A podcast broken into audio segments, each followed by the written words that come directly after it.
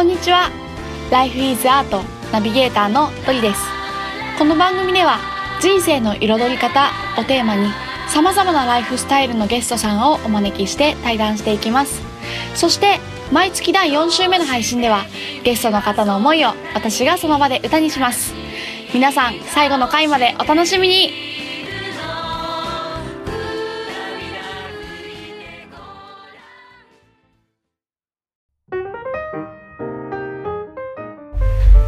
エシカルファッションっていうところはい、を本当にこう世界とか社会に広めてはい。い、きたいっていはい。うビジョンを持ってこう具体的な取り組みの話とかも最初にはい、お聞きできたんですけど、はい、あのそもそもうん、なぜそのエシカルっていうところにうん。ゆりさんがそんなに心を動かされて、今惹かれてるのかっていうところもちょっと聞いてみたいなと思ってて。はい、えっ、とですね、私はもうすごく。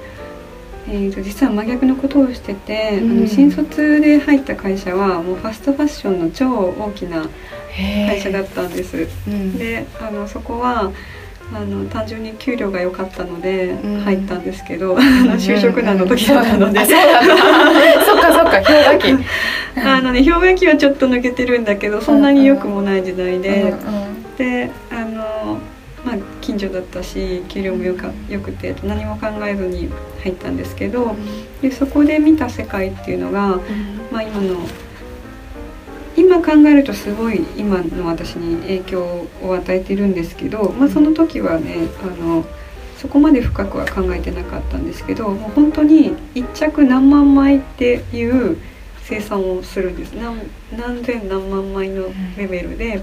でその商品が、えー、と全部売れるかっていうとそうじゃなくって7割売れたらいいんですよ。へー。7割売れるだけでもあのすごく売れたっていううん。あの商品になるんですけどじゃあ残りの3割以上はうん。どうするかっていうと置いててもしょうがないから捨てる燃やすんですね。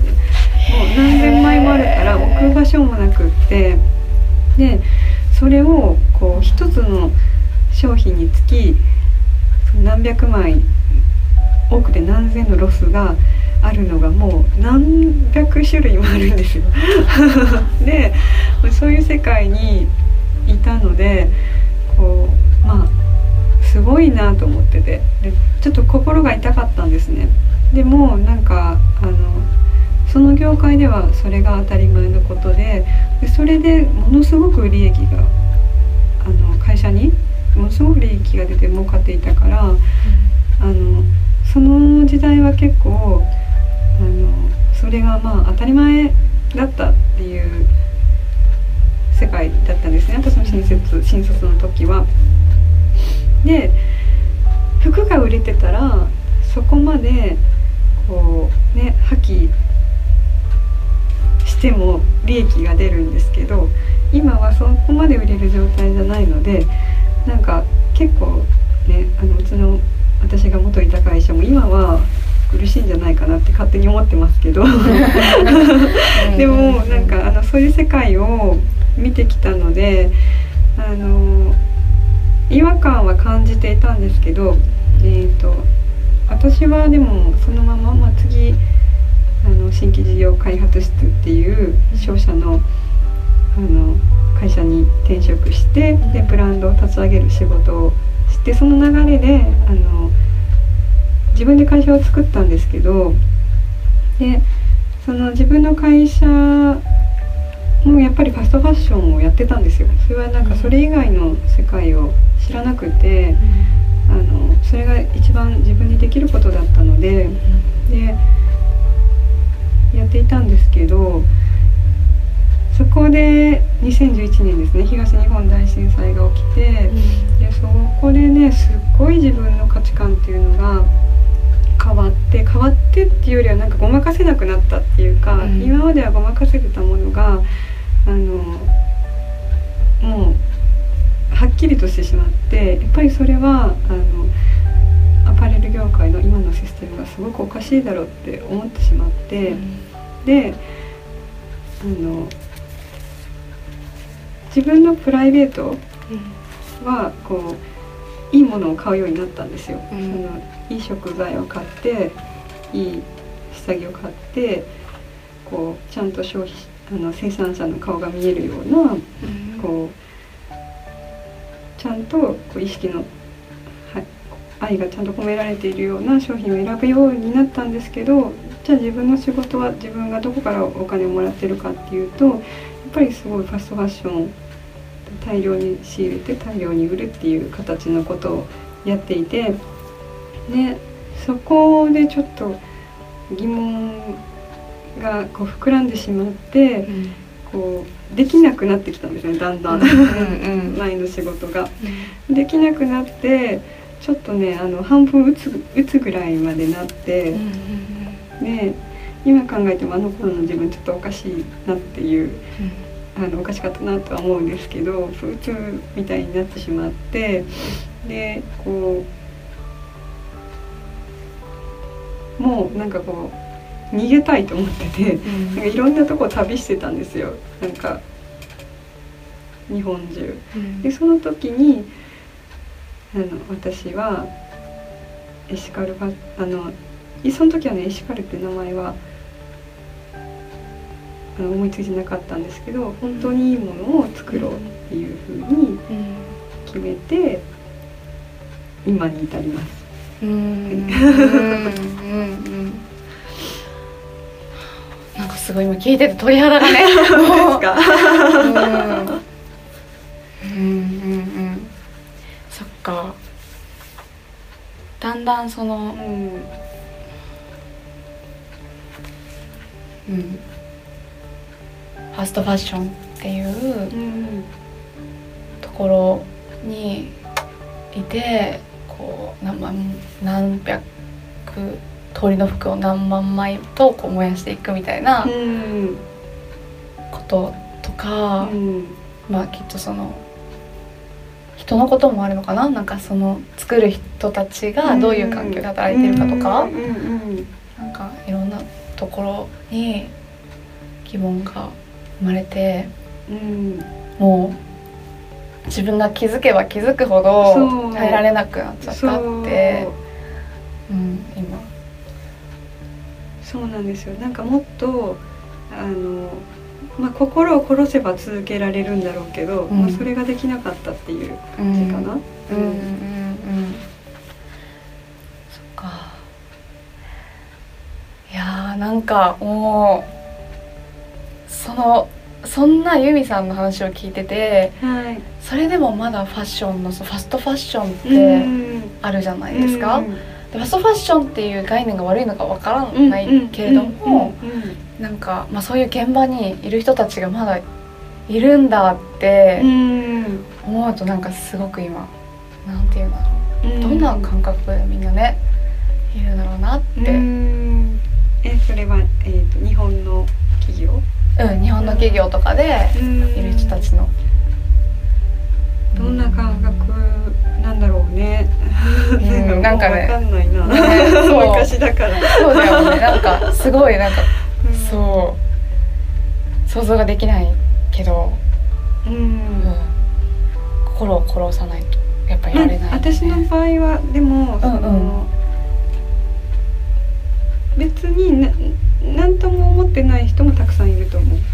うんうん。うんそれはうん普通だからうん。なんかやっぱり業界にいると、うんまあ結構当たり前の感覚ではあるかもしれない。普通の。うん。うんうんうんうんちょっとよくわかんないけど。うん 私も今はエシカルの場に4年いるから。うんもうね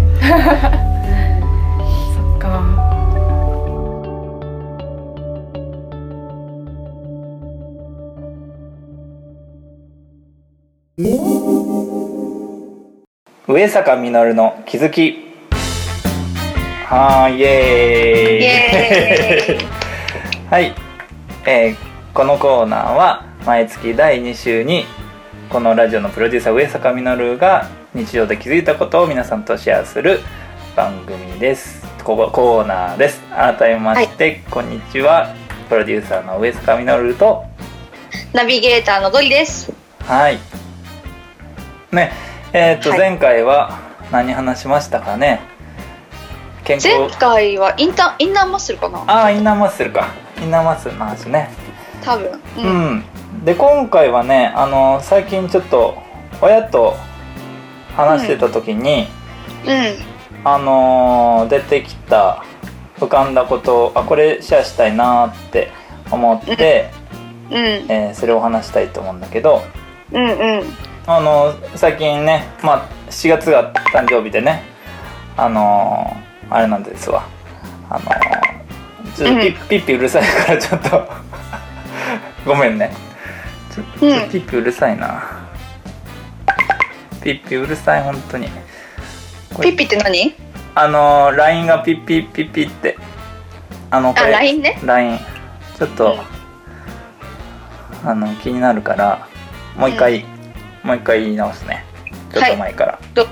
うん。私実は7月が誕生日でね。うん。うん。あの誕生日お祝いにあの両親に、えー居酒屋に連れてってもらっておごってもらった。んだよね。うん。でまあその中でねあのその会話の中であの気づいたことがあって。はい。うん。そうあのまあ結論から言うとうん視点って3つ大きく分けると3つあるなーっていうことに気づいたんだよね、うん。何が3つ？視点。視点？うん。うん。あのそれはあの自分の視点うん。相手の視点うん。第三者の視点。うんうんっていうこの3つがあるなーっていうことにうんあのーまああの僕もそういうことを学ばせてもらってあ今では結構日常的にその視点を使い分けてるなっていうのに気づきまして、うんうん。うん。まあでなんでその話になったかっていうとまずそもそもねあの、えーお私のね母はですねうん。すごい外でいる時はすごく、えー思いやりのある人でねうん。つまり、えー相手の視点とか第三者の視点にすごく立てる人なんだけど、うんえーこと、えー私の父との関係においてはうん。その視点をじゃなくて自分だけの視点になってしまうっていうこと、うん。それをちょっと解説してあげたのね。そしたら「うん。ああ本当その通りだわ」ってね、っていうふうにあの母が納得してくれて。うん。うんあそういえば自分もあのうん。その3つの視点を無意識にあの使い分けたりまあ使い分けれない時もあるんだけれど、ううん。ん。っていうことをねあの思い出して皆さんにシェアしたくて、ううん。うん。だから例えば本当に近い仲だと例えば親子だとか兄弟だとか、まあ、パートナーとかだったらついやっぱり自分だけの視点になっちゃうと思うんだよね。うんただそれはねあの悪いことじゃなくて自自分の視点も必要なんだよね。うんうん。ただはっとその後あ今自分だけの視点だなって相手の視点から見るとこうかな、うんで第三者の視点から見るとこうかな。って感じであのうん視点を切り替えられるとうん。楽だね。うんうんうんほん。とね自分だけの視点だとすごいく辛くなっちゃう。うん。うんうん。で逆にあの僕も昔そうだったけど自分の視点をなくしちゃうとそれもまた辛くて。うんうんその相手からどう見られるかだけを気にするみたいな時期もあったんだけど、ううん。んそれもすごく辛い生き方で、うん。その自分の視点相手の視点第三者の視点っていうのを思い出して、うんあの日常を暮らしてもらうと、ううん。ん、生きやすくなるんじゃないかなと思って、うんうん。はい、今回は、えーこの話題を取り上げました。うんうん。ありがとう。なんかこういう話題で気づくことあります、今私に振ってるのかリスナーに振ってるのか。あーあのドリさんですよ。ありがとう。うんうんうんそうだね。なんかうん。うんそういうあのまあ今その視点って言ってた言葉は私の中ではニーズっていう言葉に置き換えながら聞いてたんだけど、そう。うん。うん、なんか自分のニーズとうん相手のニーズ、うん。うん。あのまあ、第三者のっていうのは普段あんまり意識はしてないけれども、うんまあ、第三者だから見えることっていうのはもちろんあると思ってるけど、うん。あのなんていうかな自分の中にあるニーズっていううん。こうしたいっていう思いうん。これを大事にしたいって思いと、うん。でも相手にも必ずこうしたいっていうニーズがその時にあって、うんっていうことはいつもこう考えながら生活をしてて、うん。でもなんかそれは相手のニーズを大事にしよう大事にしようって思っても自分のニーズをまず大事にできないとうん。難しかったりするしうん。でも自分のニーズを大事にするっていうのはなんかその自分えっと、自分だけのことを考えますってことじゃなくてうん。自分のニーズっていう中にも相手への配慮とか相手への思いやりっていうのが含まれてるからうん。なんか例えば私があの今すごいこうやす体が疲れてて休息を必要としてるみたいなさ状態で、ででもなんかこう約束があってみたいなうん。状況が例えばあったとしてう、ん。でなんかそのなんていうなあその時に「いどうしよう」みたいな相手のことを思ったらえっと約束に行くべきだよなみたいなさことを考えてさでも体は超疲れて休みたいみたいなさうん。感じとかにこうなったりとかしてる時にうん。なんかでもあの例えばそれでうん。いや休みたいけどでもその場所にも行きたいんだよなって行動した私がいたとしたら、うん。それはなんか自分のニーズを置き去りにしたその休息を置き去りにしたっていうよりはうん。それよりも大きな自分の中でのうん。相手とのなんか信頼を大事にしたいっていうニーズが現れてきたみたいなうん。感じで捉えるのでうん。なんかそういう意味ではなんか相手を思いやるっていうことも自分のニーズだったりもするっていうこととかも考えながうん。ら、うん、でも相手の中にもまた別で相手のニーズがあるからそこにも目を向ける、うん。今どういうふうに思ってるのとか。うんみたいなことを普段考えながら生活してるから、うん。結構そういう感覚なのかなみたいな。うん。こととしてちょっと変換しながら聞いてた。なるほど。うん、うんうん。はい。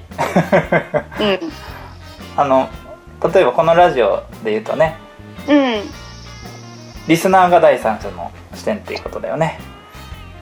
うん、うん、うん、僕そうだ。の視点、そうか。ドリの視点、第三者っていうのはこのリスナーだったりするんだけど、うん、まあ、あのそういうのが、えー日常いろんなところであると思うんだけど、うん、うん、うん、という話でした。ありがとう。はいいじゃあエンディングのエンディングをドリさんお願いします。はい。えーでは今週も最後までお聞きくださりありがとうございました。この番組は毎週金曜日をめどに配信しています。Life is Art の公式 LINE から配信のお知らせやゲストさんの写真などの情報を見ることができますので、ぜひ Life is Art とお友達になってください。登録方法は LINE アプリの友達追加から ID 検索でアットマーク Life is Art と入力して友達追加をお願いします。そちらでご感想やご質問などお待ちしておりますので、ぜひよろしくお願いします。はい、それではまた来週お楽しみに。お楽しみに。バイバイバイバイ。